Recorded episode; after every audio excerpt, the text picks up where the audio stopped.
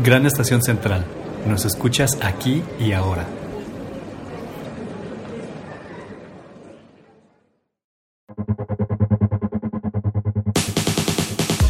Sé el cambio que quieres ver en el mundo. Somos lo que hacemos para cambiar lo que somos. Lo único constante es el cambio.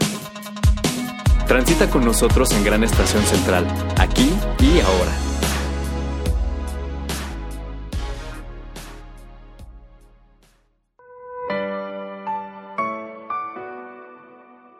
Hola, ¿qué tal? Soy Marco Flores de Gran Estación Central en otro podcast más. Y bueno, antes de comenzar, les recuerdo que nos pueden encontrar en www.granestacioncentral.digital al igual que en todas las plataformas de podcast que ustedes escuchen, que ustedes utilicen, nos pueden escuchar en iTunes, en Google Podcast, en Amazon Music, en Spotify, en Deezer y recordarles que todos los podcasts de Gran Estación Central desde hace años que los vamos generando, el archivo de todos se encuentra en iBox, que también es una plataforma de, de podcast. Y bueno, también eh, ahora que vamos a iniciar esta nueva temporada del 2022, de verano del 2022, pues bueno, invitarlos a que también interactúen en nuestras redes sociales, que nos hagan preguntas, que nos mencionen sobre qué temas de arte y cultura quisieran que abordáramos aquí en Gran Estación Central. Y bueno, para que nos sigan en tanto en Facebook como en Instagram en arroba Gran Estación C. Y bueno, para iniciar en, este, en esta sesión, en este episodio, pues bueno, es para mí algo interesante porque, bueno, el hacer podcast tiene que ver con la voz, tiene que ver con la comunicación humana, con la información de, de a través de la voz. Y qué mejor que iniciar esta temporada, pues hablando sobre el Foro Internacional de Narración Oral, ¿no? Y para esto vamos a platicar con Armando Trejo Márquez, que es el director de este foro. Y bueno, agradecidísimo de estar compartiendo aquí el espacio. Eh, ¿Cómo estás, Armando? Hola, pues muy bien y agradecido porque ciertamente eh, ahora que además por todos estos medios podemos compartir el conocimiento, divulgar la cultura, las artes y cuántas acciones culturales podemos encontrar, pues encantado de compartir con ustedes. Y fíjate que es interesante porque a pesar de que ya llevo varios años generando el podcast, mm, bueno, eh, me he acercado con eh, espectáculos de teatro, de danza, artes plásticas, pero nunca me había acercado con esta cuestión de la oralidad, que de alguna manera el generar podcast pues es una forma de oralidad a través de medios electrónicos. Sí, por supuesto. Mira, siempre decimos desde el trabajo que, que hacemos que lo que más apela al imaginario es la lectura y la radio. Y en realidad un podcast pues es como un programa de radio, lo que podemos compartir a través de, de la voz, de las intenciones de la voz, y ya la gente ya se imaginará cómo soy yo, si soy un viejito, si soy alto, si soy flaco, si soy moreno, si soy rubio y demás. Eh, y todo esto pues es apelar al imaginario. Yo creo que es un ejercicio que nos posibilitan estos medios. Así que yo encantado, como te digo, de compartir. Y bueno, antes de comenzar de hablar del Foro Internacional de Narración Oral, pues cuéntame, cuéntanos un poquito el cómo tú te integraste a esta expresión escénica. Bien, pues corrían los años de 1980 y tantos del siglo pasado, cuando yo llegué a la Ciudad de México a estudiar mi carrera, Ciencias de la Comunicación y Periodismo, en la Facultad de Ciencias Políticas de la UNAM. Pero claro, llegué a estudiar, pero no, no estudié primero, primero hice el examen y en el lapso de ser aceptado por la UNAM, pues venir de un pueblo eh, no tan remoto, porque está aquí a 200 kilómetros más o menos, pero llegar a la capital en esos años pues era deslumbrarse con todas las ofertas culturales que había. Y yo pues venía con mucha curiosidad porque en Zacatlán había terminado hasta el preuniversitario, la prepa, y pues me, me, encanté de poderme inscribir pues a talleres y, talleres de, de teatro, no de eh, grabado, de redacción, de periodismo, de títeres, eh, de sexualidad. Y entre esos talleres que yo pues iba ahí explorando, y, y, ya para casi entrar a la, a la facultad, encontré un taller que se llamaba Taller de Narración Oral Escénica. Y me llamó la atención porque se oye sofisticado, todavía hoy se oye sofisticado. Taller de Narración Oral Escénica. Me acerqué y fíjate, era un taller de narración oral de cuentos, de historias. Era un taller para formar narradores orales profesionales narradores contemporáneos, una suerte, se decía, de juglares ilustrados. ¿Quién impartía este taller?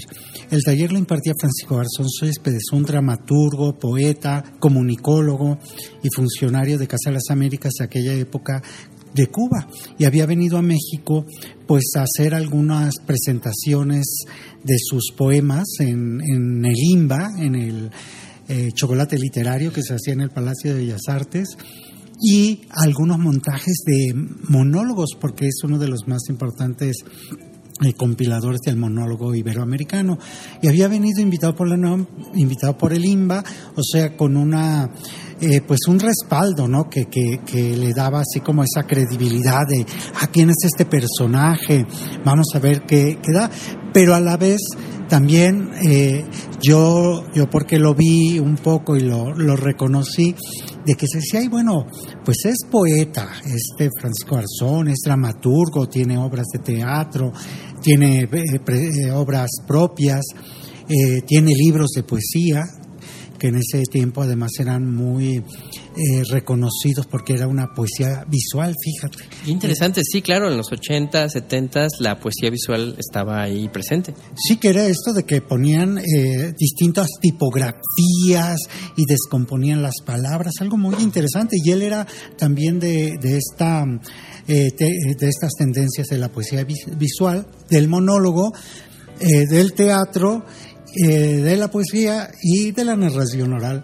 Pero fíjate, los funcionarios aquí, que eran pues intelectuales como Guillermo Samperio, por ejemplo, eh, En Paz Descanse, o Felipe Garrido, eh, como funcionarios de Bellas Artes, le decían, bueno, Garzón, pero esto de los cuentacuentos, porque así les sonó narración oral, contar cuentos, cuentacuentos, pues, es como algo para niños, ¿no? Como para las educadoras, las bibliotecarias, y Garzón ahí empezó su campaña de, no, pues esto es algo que es un arte milenario, que lo que estoy eh, ideando, trabajando y de alguna manera también ya tenía como bastante claro esa renovación de las propuestas escandinavas del antiguo arte de contar cuento que habían hecho bibliotecarios y escritores en el siglo XIX y de la figura milenaria del cuentero de la tribu, ¿no?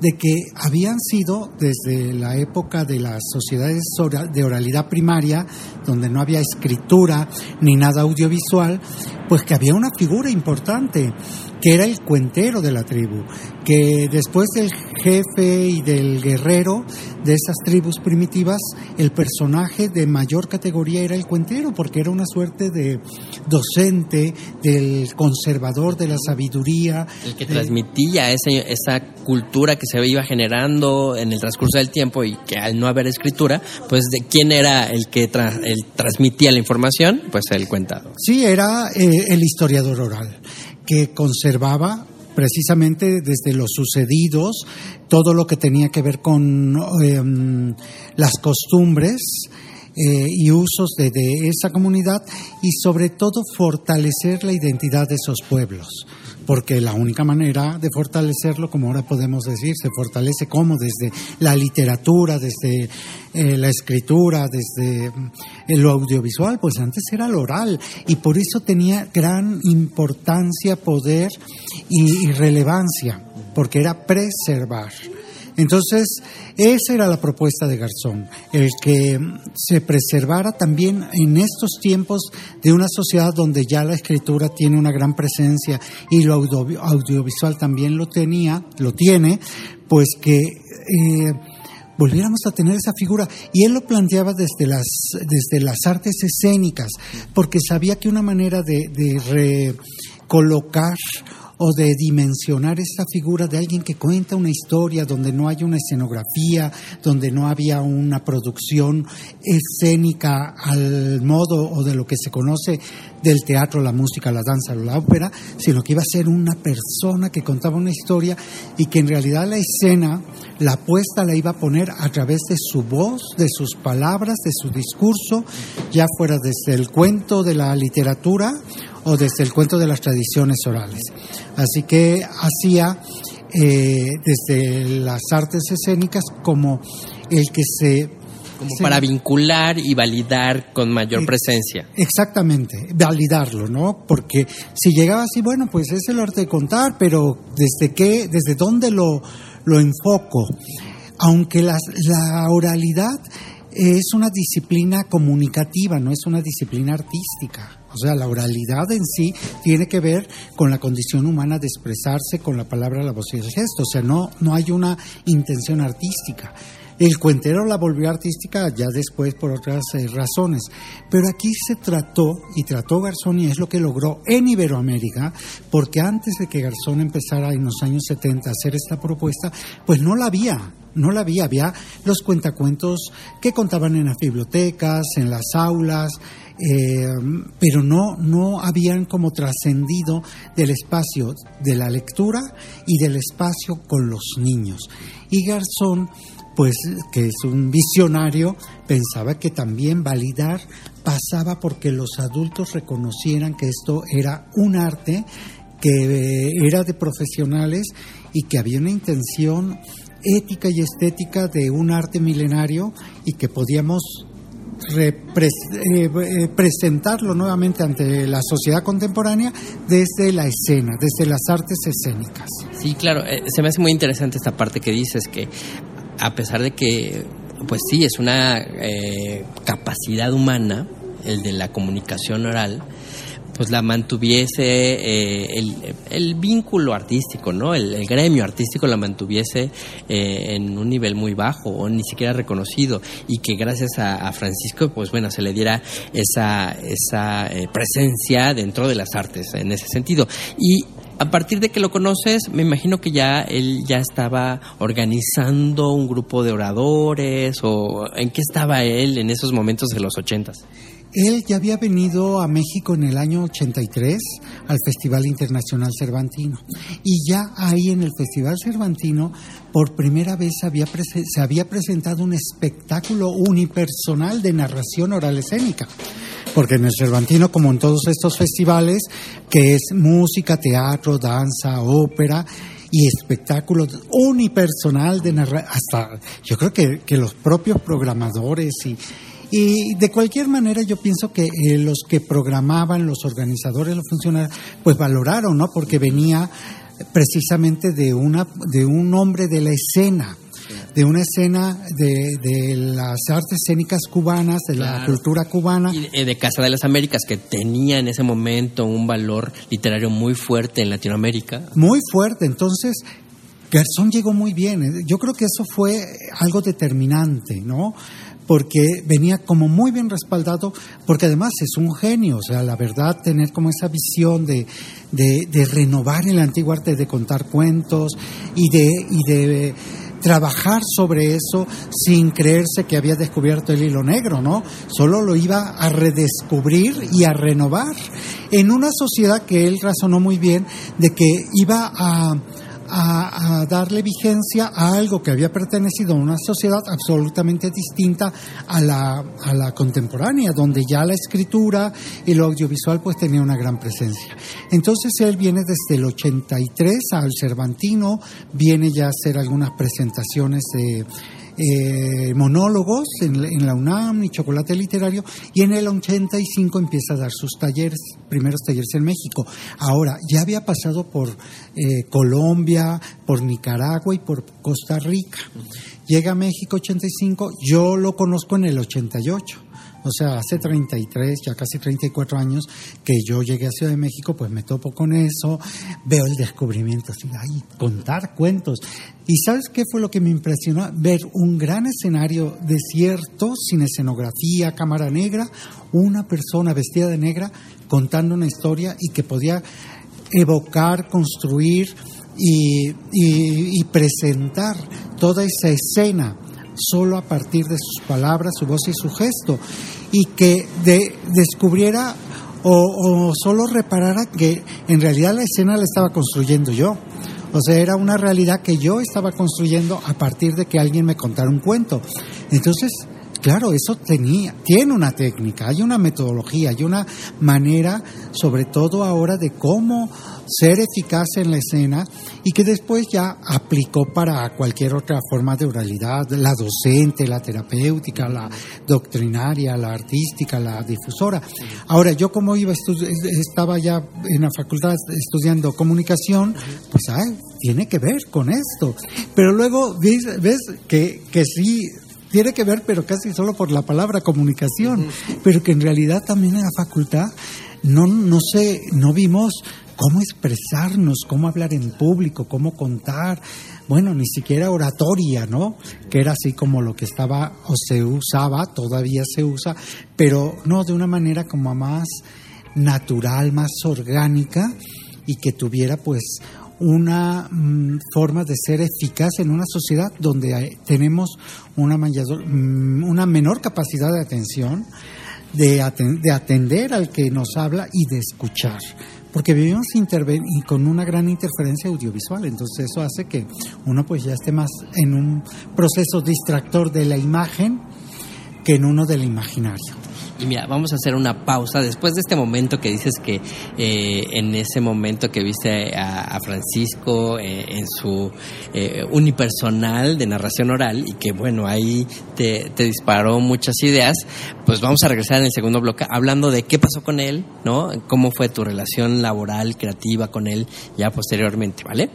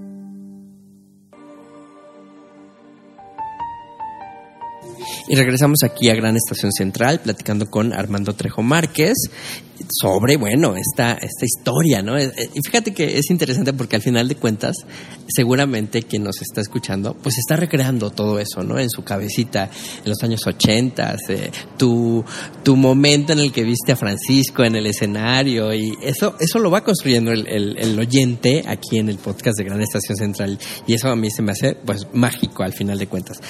Pero cuéntanos, resulta ser que te acercaste a él eh, y me imagino que entraste a sus talleres o qué estaba generando aquí en México. Sí, él ya, te digo, desde el 85 había empezado a dar talleres, yo lo conozco en el 88, por, so- eh, eh, ahí por el mes de septiembre, y eh, pues entro al taller. Me gusta, me impresiona la propuesta, pero a la vez me asusta, ¿no? Porque yo soy muy tímido, aunque ustedes no me lo crean. No, aunque lo escuchen muy fluido, Él dice que es tímido. Soy muy tímido, entonces decía, ay, no, es que estar en un escenario, estar en... Digo, pero además estoy estudiando periodismo, esto me viene bien, me va a servir si quiero ser conductor de un noticiero, si quiero ser periodista de entrevista. Y fíjate, yo antes de conocer a Garzón, les cuento siempre que yo había visto en la tele a Ricardo Garibay, uh, tenía un programa muy adusto sentado frente a la cámara, a um, Juan José Arreola con su capa caminando por los lugares que visitaba, a Heraclio Cepeda, y a la, que estos tres son escritores, escritores que tienen que ver con la literatura, con las letras, y a una actriz que es Sofía Álvarez. Y Sofía Álvarez también tenía su programa de televisión, absolutamente distinto, porque el de ellos era el, el literario, el, el, el, profundo, los, claro. las letras, la literatura y el de el de Sofía era recreativo. Ella contaba cuentos eh, pues en la televisión, ¿cómo cuentas un cuento en la tele? O sea, hay una producción, hay imágenes, ¿no? Ella tenía ahí un baúl enorme y sacaba cosas, se ponía y me encantaba porque era una gran improvisadora. Y como después lo, lo, subrayaré, la improvisación es una habilidad de algo que tú dominas. Tendrás que ser muy buen actor, muy buen narrador, muy buen docente, cualquier profesional, pero para eso es lo que te podrá hacer o convertir en un buen improvisador, no chapucero. Entonces eso me gustaba mucho, o sea, tenía Ah, pero también, porque luego unos dicen yo cuento porque mi abuela me contaba. No, yo cuento porque tomé el curso. Pero también recordé que yo de niño iba a visitar a mi abuela y mi abuela le gustaba, eh, hacía tejido de gancho y compraban la hilaza allá en Zacatlán. La, ya dije que soy de Zacatlán de las Manzanas. Este, nada más mencionaste que eras de Zacatlán. Bueno, de, allá de la Sierra Poblana. Iba a visitar a mi abuela a su casa por las tardes y ella eh, desenredaba la hilaza para hacer sus madejas, pero la hilaza yo la sostenía con mis manos, así con los puños. Le ayudabas mientras. Me ayudaba, sostenía la hilaza y ya la iba jalando y me iba contando historias. Y era un ejercicio de oralidad cotidiano, familiar, pero muy entrañable, muy, muy entrañable. Y era estar ahí frente a tu abuela sentada en un banco, ayudándole y ella hablando, contando. Y no era una persona ilustrada, o sea, había llegado la revolución, no terminó ni la primaria, pero tenían, y lo que tienen muchas personas, una cultura oral y una sabiduría que tiene que ver con la oralidad propia de sociedades que no eran de escritura, casi prácticamente de oralidad primaria, aunque sí sabía leer y escribir. Bueno, cuando yo veo estos personajes, mm, veo a mi abuela también y la evoco y luego veo que puedo aprender a hacerlo, pues me meto al taller. Pero yo en el taller veo que hay mucha exigencia, que no era nada más de contar historias. de contar o que podía ser a lo mejor un poco locuaz en, en la intimidad con los primos, pero yo en realidad fui muy tímido, soy muy tímido. Y hice el curso. La primera vez me costó mucho trabajo el ejercicio final de contar un cuento, o sea, creo que me quedé en blanco, no lo terminé y así como gracias, con permiso, inténtelo nuevamente, ¿no?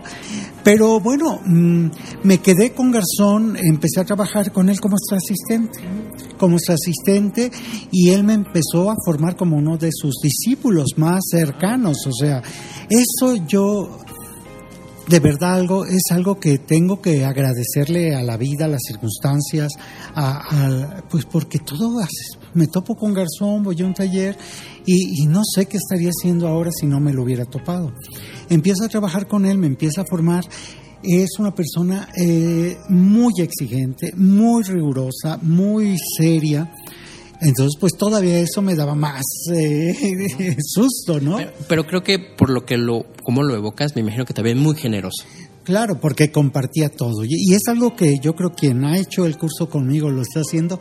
Yo no escatimo. O sea, yo se me va la, el, la vida de verdad compartiéndolo, lo, compartiéndoles lo más que puedo y que les sé que, que, y me quedo hasta mordido, ay no les dije esto, no les dije el otro, pero lo doy. Y, y él así, así fue, me empezó a formar año 88, finales el segundo semestre, ¿no?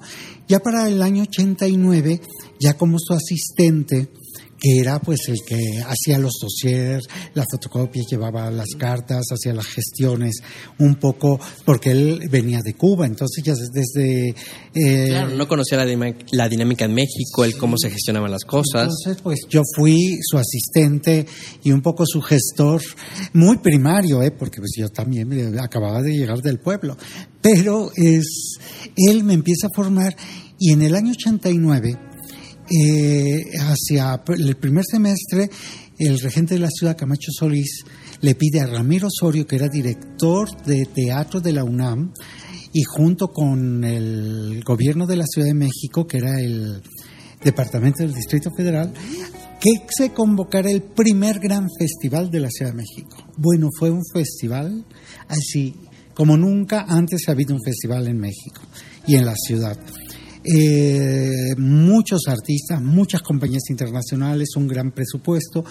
Y Camacho Solís se lo encarga a Ramiro Osorio y era un festival de música, teatro, danza, de artes escénicas, pero Osorio, que conocía a Garzón desde el CELSIS, del Centro Latinoamericano de Creación e Investigación Teatral, que tiene su sede en España y Argentina, que es una institución también muy importante de estos años, aunque todavía es vigente, le piden a Garzón, ¿por qué no organizas una muestra de narración oral?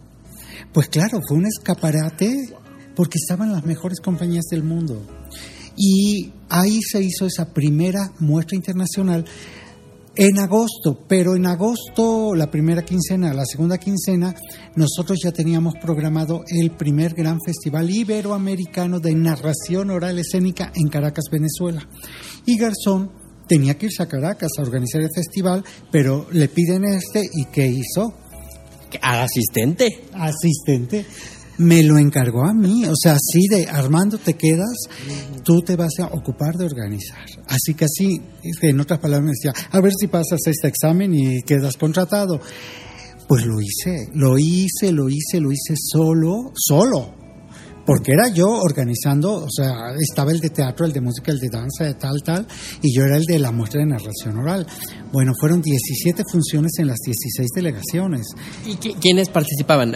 ¿Ya, eh, oradores? Ya había narradores como María Eugenia Llamas, la Tucita, que fue una de las primeras alumnas de Garzón en Monterrey.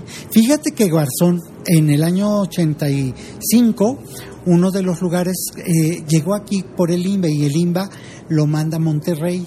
Y en Monterrey, fíjate que la, la de, la encargada de INBA o de Bellas Artes de Monterrey era María Eugenia Llamas La Tucita, la actriz de toda la vida. Y la Tucita recibe Garzón, y sí, Garzón, acá está, se va a hacer. Porque la Tucita ya, pues hacía un poco de teatro, televisión, pero ya no hacía cine y estaba como gestora cultural. Y ella, pues fue quien se encargó de recibirlo como anfitriona. Y que dijo, sí, maestro Garzón, aquí está el spa. Lo que hacen los funcionarios, aquí está. Se quedó muy atenta por una, como una cortesía a escucharlo y se enamoró. Y la Tucita lo decía, que llegó a su casa y le dijo a su marido, me he enamorado, me he enamorado. Este, porque la Tucita estaba casada ya con uno de los locutores eh, de televisión más importantes del norte, Rómulo eh, Lozano. Entonces eran gente muy reconocida y la Tucita pues de toda la vida.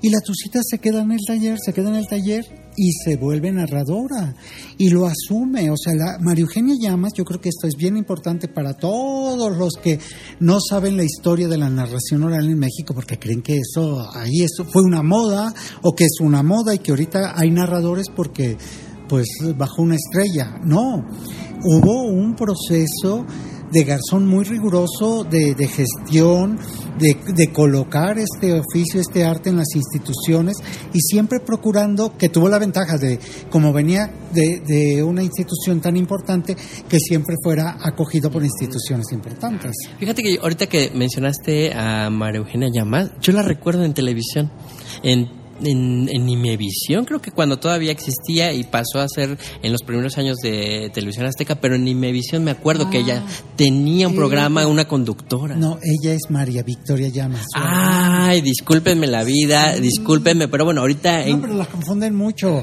y eh, se querían mucho. Yo eh, Bueno, me acuerdo de ella que también era muy elocuente, ¿no? Totalmente. Y además una persona, María Victoria también. ay- Qué bueno que la mencionas porque también María Victoria apoyó mucho. Porque tenía de los programas más importantes en Televisa en pleno terremoto. El día de la, del Entonces, terremoto. miren, hasta estoy confundiendo En- televisoras. En Imevisión, Ah, entonces sí. en, y en la W y en, en Radio 1000. Y siempre nos apoyó mucho. Claro, nosotros llegamos con María Victoria, que fue una gran promotora, porque además es una persona como de una gran ética. Y, y, eh, nos vincula a la Tucita. Bueno, la Tucita se asume narradora, pasa a los talleres, Garzón le dirige el primer unipersonal que se hizo en México de narración oral escénica. Se llamó Cuento con la vida. Y lo presentaba, eh, se hizo hasta un video. María V, María Victoria, le hizo un video porque tenía una productora. Pues vamos a hacer un video del unipersonal de la Tucita. Lo Bueno, como, como archivo historiográfico ha de ser maravilloso verlo. Todo lo tengo, todo lo tengo. Ah, todo lo que quieras saber de Fino y la narración oral en México, yo lo puedo propiciar. Bueno, entonces lo, se hace el video, lo presenta eh, Heraclio Cepeda. Presenta la Tucita, presenta Garzón y ya es todo el unipersonal donde la Tucita va contando cuentos. Y la Tucita fue muy importante porque abrió muchas puertas, porque tenía muchos vínculos con, fíjate, más que con los, lo artístico, con lo cultural, con los espacios culturales. Nacía entonces con Aculta, que no eh, fue en esos años, el FONCA, eh, todas estas instituciones así como ya más sólidas de, de la cultura en México, y abrió muchas puertas. Y fue además una estupenda narradora, porque sabes que tenía una gran conversación. Nos hicimos muy amigos, ¿eh? así te puedo decir que yo con la Tucita, ella decía, nos llevamos de nalgada caliente y coscorrón. Eh, viajamos juntos porque las primeras giras que hizo Garzón a España venía la Tucita, porque era nuestra. Era la representante de. México. Sí, y aquí pues ya, ya empezó en ese primer festival, vuelvo al 89 del primer Cuento con la Ciudad, que es el festival que celebramos 33 años, pues la Tucita, Eve Rosell, eh, estaba también... eh, a- algunos otros narradores que empezaban y que eran los primeros alumnos de Garzón, Margarita Hoyer, eh, eh, Gerardo Méndez, Marcela Romero, Brisa Rosell, ya como del 90, 91, que se van incorporando. Súper jóvenes. Muy jóvenes, bueno, yo también era un chiquito. Bueno, eran, eran recientes universitarios. Sí, bueno, yo era universitario apenas. Entonces, ese festival fue el primero que yo organizo. Fue muy exitoso, vinieron narradores de varios países, los mejores narradores, alumnos de Garzón de Colombia, Venezuela, Cuba, España, Argentina, los de aquí de México y del interior de la República. Y, y bueno, pues yo fui el, el coordinador. No conté, ¿eh? No conté, porque todavía yo ten- les... Tú organizabas. Yo organizaba, era como mi escudo, ¿no? Es que yo organizo, es que yo procuro todo, como el casi el productor. Pero ese fue mi inicio, un inicio primero muy sólido como en la formación, porque Garzón fue súper exigente conmigo. Yo estudio, claro, estoy haciendo una carrera de ciencias de la comunicación y periodismo. No, Garzón me dijo, "No, tienes que leerte teatro, tienes que leer comunicación, tienes que leer antropología. Todo lo que él me compartía y con una gran exigencia, pues yo lo, lo fui eh, asumiendo, acogiendo, hasta que ya llega el momento, pasando los festivales, dando talleres, voy por primera vez en el 89 con él a Colombia, fue mi primer viaje. eh, a dar ya un taller con él, pero claro, yo era el adjunto que casi nomás decía, Ponías el atril, o bueno, la ponías, no sé. Y era, fíjate, un taller de improvisación precisamente, porque me puso, a ver, tú te vas a ocupar de la investigación sobre improvisación y me vas a ayudar en esto, cosas muy elementales, pero ya fue mi primer festival, Festival de Teatro Popular de Bogotá. El segundo fue en La Habana. En el Gran Teatro de La Habana, como coordinador igual y de asistente en su taller, ya un poco de maestro adjunto, muy elemental y muy básico, porque Garzón tiene una gran personalidad y claro, yo era ahí, pues me sentía casi así como abrumado de, de ser su, su adjunto. Ahí conocí, por ejemplo, a Alicia Alonso, porque Alicia Alonso presentó ese primer festival que se hizo en La Habana ya como internacional, porque Garzón ya había hecho algunos encuentros en Cuba. Entonces Garzón hace un festival internacional y lo presenta Alicia Alonso. Bueno, quien no sabe, Alicia Alonso es una gran bailarina eh, de eh, danza clásica que creó una escuela cubana allá en, en, en Cuba. Sí, se puede decir que ha sido una, o creo que la bailarina más importante en, en, los últimos tiempos y que hizo escuela con el Gran Teatro, el, con el, el el, el, Gran Teatro de La Habana. El Gran Teatro de La Habana, porque era la directora del Gran Teatro de La Habana y de la Compañía Nacional de Danza de, de Cuba. Entonces, bueno, ahí conocer a Eusebio Leal, director del, del Museo de la Ciudad, que era puros eruditos, gente así que, y, y yo, ¿no? Pues bien propio. Tú siendo adjunto de Francisco. Pero bueno, te, eso te hace aprender mucho, aprender mucho de, de todo lo que tienes que, aprender en la gestión cultural, en demás, en, en, en, todo lo que es, pues saber moverte en este mundo, porque no es que sea mejor, peor o más difícil, todos, cualquier eh, medio profesional, pero yo creo que en un medio profesional como el artístico, donde la, pues un poco la vanidad, eh, el histrionismo, el vedetismo, hay de todo, hay de todo. Entonces, ¿cómo tú entras a ese mundo, pero además, como conociéndote y casi codeándote con personas muy importantes y eso me formó muchísimo. O sea, yo, eh, aunque después me desvinculo de la cátedra, ah, porque Garzón en, en, ese tiempo ya había fundado lo que era su institución a la que yo pertenecí. ¿Cómo se llama? Cátedra, ¿Se llamaba? Se, bueno, se llama porque todavía opera Cátedra Iberoamericana Itinerante de Narración Oral Escénica. Y mira, vamos a hacer una pausa con esta, con esta eh, mención para que ya en el tercer bloque menciones sobre lo que hace la cátedra y cómo después tú generas lo que es el Foro Internacional de Narración Oral.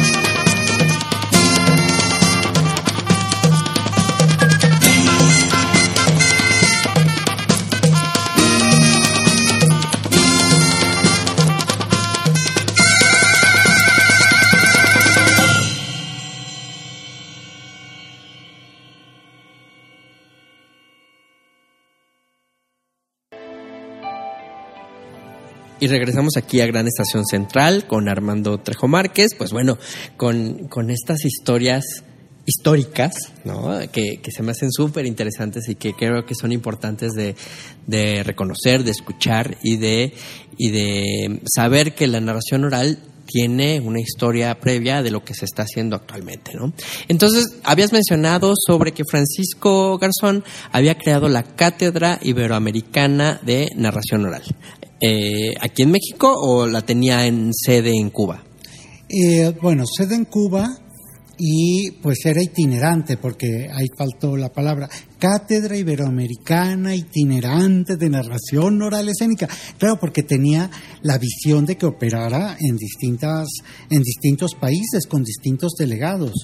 Entonces, bueno. Claro, porque no podría estar en todo el Latinoamérica, sino iba dejando, ¿no? Iba dejando, como bien dices, a sus discípulos. Claro, entonces estaba en Argentina Marcela Sabio, en Uruguay estaba Elsie Sanciarulo, en Colombia estaba Carolina Rueda, en así, en Cuba Mayra Navarro, creo que ya lo dije, y, y en México Armando Trejo.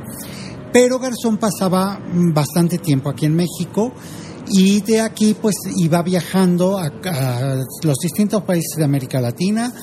Y en el es que todo en el 89 o sea te digo que desde Conaculta y, y los festivales y todo esto así como en grande. Es cuando va invitado al Festival Iberoamericano de Teatro de Cádiz, a España, uno de los festivales más importantes en Iberoamérica.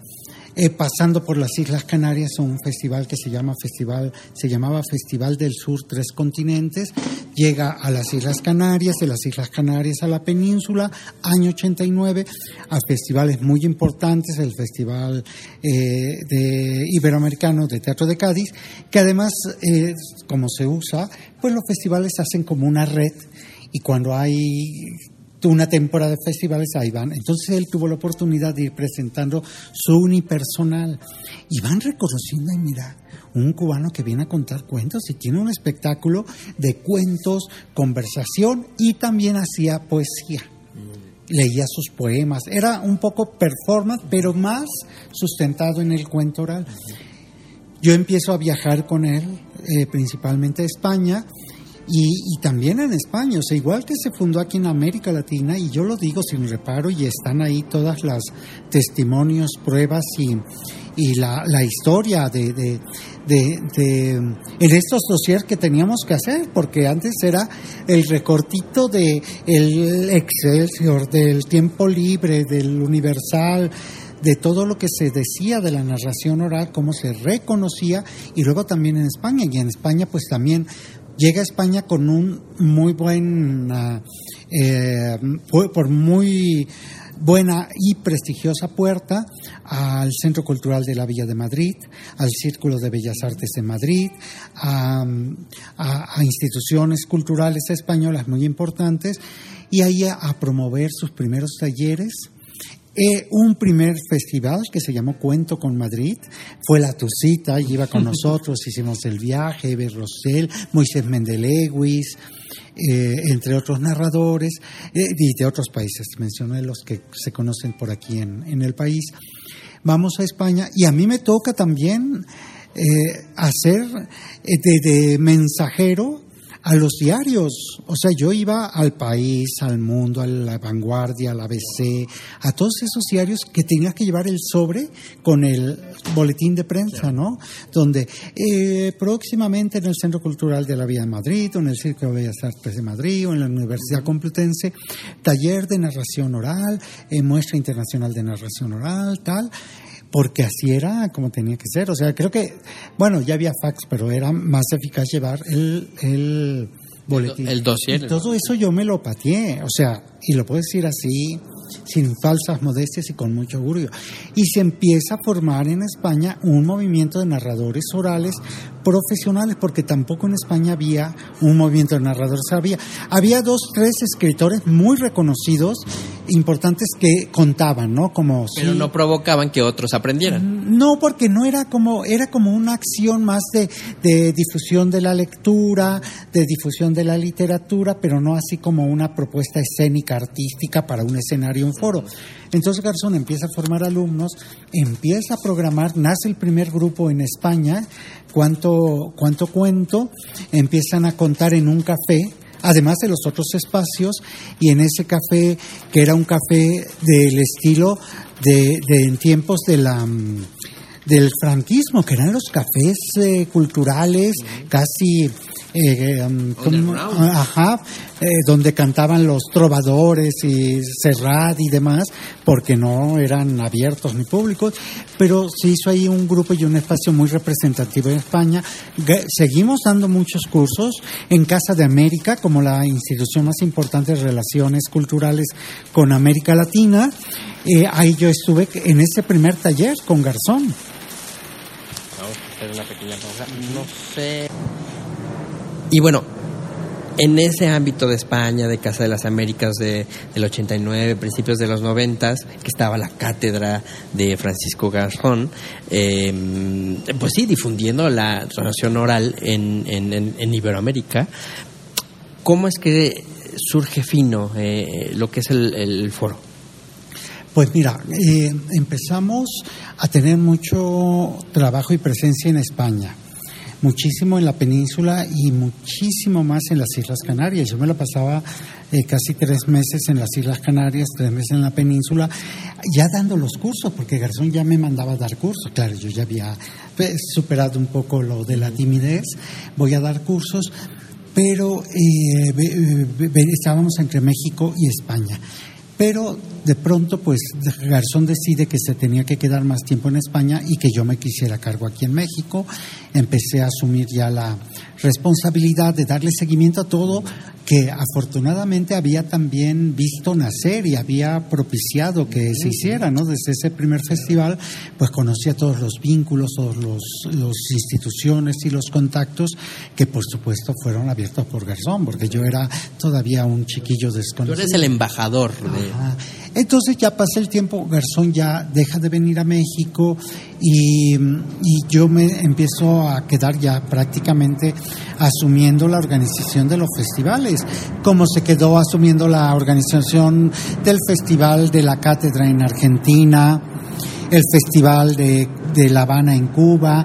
Como estos delegados que éramos nosotros, pues también fuimos ya eh, creando como nuestra propia, eh, nuestro propio espacio, pues al ver que pues Garzón ya no podía estar, ya no podía tener la presencia, aunque siempre la, la sigue teniendo, porque mira, como ahora mismo yo no puedo jamás en la vida eh, dejar de reconocer que yo aprendí con él, que fue mi maestro, que fue mi eh, la persona que me formó y que en realidad como y eso lo digo así y eh, ahí tú me echas las broncas si, ha- si hay narración oral en Iberoamérica es porque Garzón Céspedes tuvo la visión y se ocupó de que, se, que esto renaciera. Claro, y que él puso la semilla, pero todas las ramificaciones que provocó, por ejemplo, a- tú aquí en México Pues- y los demás países, pues bueno, eso hizo que se que creciera el árbol. Porque hizo muchos talleres y yo, yo he hecho más de mil talleres en nueve países. Entonces, ¿cuánta gente la he formado? ¿Cuánta gente solo ha pasado y le ha servido? ¿Cuántas personas lo han replicado o, o van transmitiéndolo y compartiéndolo? Entonces, pues eh, ya llegó el momento en que decidí que tenía yo como que asumir, porque finalmente tenía todo el peso de, de una cátedra que ya no, ya no estaba en México, pero que iba a tener pues la misma filosofía. Y como foro ya eh, coordinado ya desde tu eh, presidencia, por así decirlo, desde tu dirección, ¿a partir de cuándo? De hace 15 años, estamos cumpliendo 15 años, o sea, fue eh, hace 15 años que se forma precisamente en agosto el Foro Internacional de Narración Oral. Y para dar continuidad a los talleres, a los talleres que fundó Garzón, porque finalmente él lo fundó, él fue el director, yo fui el coordinador y eh, asistente y demás, pero son los festivales que fundó Garzón. Entonces, eso fue lo que se ha, de lo que se ha ocupado Fino, de darle continuidad a los festivales, a los encuentros, pues yo también ya, aunque eh, cuando me dicen, tú no has escrito un libro de teoría, y digo, no, porque finalmente mi teoría y mi fuente es Garzón. Y es lo que yo estoy compartiendo porque creo firmemente en su propuesta. Es una propuesta que algunos dicen, es que es ortodoxa, no, porque yo estoy muy apegado a la intención inicial de preservar el acto de contar, el acto de, oralidad y que otras cosas las pueden hacer otros y hacerlas bien, aunque no todos las hacen bien, pero que yo me voy a ocupar con mucho rigor de lo que quiero hacer, de lo que creo y que además está muy bien fundamentado. Entonces, pues así es como Fino empieza a hacer ya sus, sus propias programaciones, los ciclos, porque empezamos a hacer ya ciclos muy formales y de muchos años, precisamente con la Coordinación Nacional de Literatura Limba, que fue el ciclo Temprano Cuentan los Abuelos con adultos mayores eh, y que ha durado casi 12 años. Eh, otro ciclo que era la, la Hora del Cuento en el Centro de Creación Literaria Javier Villaurrutia, donde ya se programaba mucho narración oral para jóvenes y adultos, que ya fue algo de lo que tú también empezaste a ver, a alguien que contaba un cuento para adultos con adultos. Y tener los festivales también con la coordinación de literatura y llegar a tener hasta siete eh, fechas en la Sala Ponce del Palacio de Bellas Artes con narración oral. Y en la Sala Ponce, que estaban pues desde los narradores eh, literarios, escritores, eh, la dirección de música, la dirección de teatro, la dirección de danza, y bueno, estaba, ha estado la cátedra y ahora fino con narración oral, y así con muchos otros espacios, universidades. Yo lo presumo, pues las instituciones académicas y culturales más importantes de Iberoamérica han estado programándonos, nos han abierto las puertas y hemos tenido la oportunidad de, de eh, con ellas, pues seguir manteniendo nuestro trabajo en esta intención de de la valoración social, el reconocimiento que no es un arte menor, no es una disciplina menor y que sí hay que ten, ser muy exigente en la formación de, ella. Para esto invítanos este sábado 6 de agosto para celebrar los 15 años de Fino y bueno, muchas otras cosas más. Cuéntanos un poquito e invítanos. Sí, pues este próximo sábado 6 de agosto a las 12 del día en el Instituto Mora, que está en la Plaza Gómez Farías, está bastante bien ubicado, muy cerca del Parque Hundido y del Metrobús Parque Hundido en este instituto del CONACIT, que tenemos también un ciclo habitual que se llama Cuenta el Mora, el sábado 6 a las 12 del día celebramos, festejamos, celebramos, eh, habrá una función por los 15 años de la Fundación de Fino y los 33 años de los festivales en México, porque cumplimos, precisamente fue el 9 de agosto que se inaugura el primer gran festival de la Ciudad de México con la muestra de narración oral. Sábado 6 de agosto, 12 del día, para jóvenes y adultos, entrada libre, y pues están invitados a escuchar un poco de cuentos, tantito de historia y brindar. Y bueno, para seguir lo que hace Fino aquí en México, eh, ¿cuáles son sus redes sociales? ¿Cómo podemos contactarte o seguir el trabajo que está haciendo Fino? Pues eh, la más eh, elemental, porque como soy muy oral y poco, y poco ¿Digital? Este, digital, pues el Facebook, ¿no? Que, pero está actualizado, porque es además lo, que, lo único que manejo así sofisticado, que es Armando Trejo, Fino AC. Fino es Foro Internacional de Narración Oral. Así que en Facebook me encuentra como Armando Trejo Fino AC. Y hay una página que no está tan actualizada, pero es una página web que tiene bastante información y que vamos a actualizar un día de estos, que es www.fino.com.mx. Y en Facebook como Fino tiene su propio Sí, también. perfil. Sí, también Fino, Foro Internacional de Narración Oral. Y ahí pon- publicamos todos los talleres, convocatorias, funciones, encuentros, eh, todo lo que vamos haciendo. Perfecto, pues mira, eh, súper agradecido de toda esta narración de la historia de la narrativa oral en México. Y bueno, qué mejor que venir el sábado a disfrutar de lo que es la narrativa oral, que, como bien decías en tus talleres, se necesita de la presencia humana para disfrutar realmente de lo que es la narración oral. Bien, pues aquí estaremos compartiendo la palabra, el corazón y la razón. Te agradezco mucho, Armando. Y bueno, yo no me despido sin antes recordarles que lo único constante es el cambio. Mi nombre es Marco Flores. Chao, chao.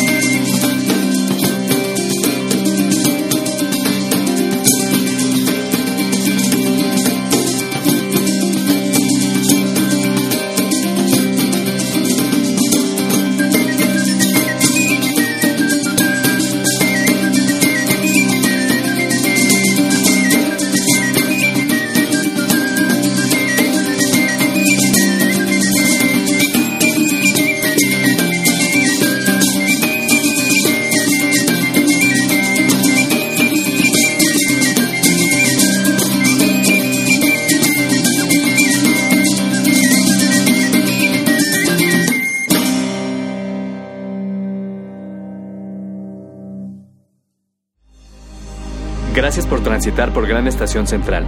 Sigue tu camino y no te pierdas. Recuerda escucharnos cuando quieras, aquí y ahora.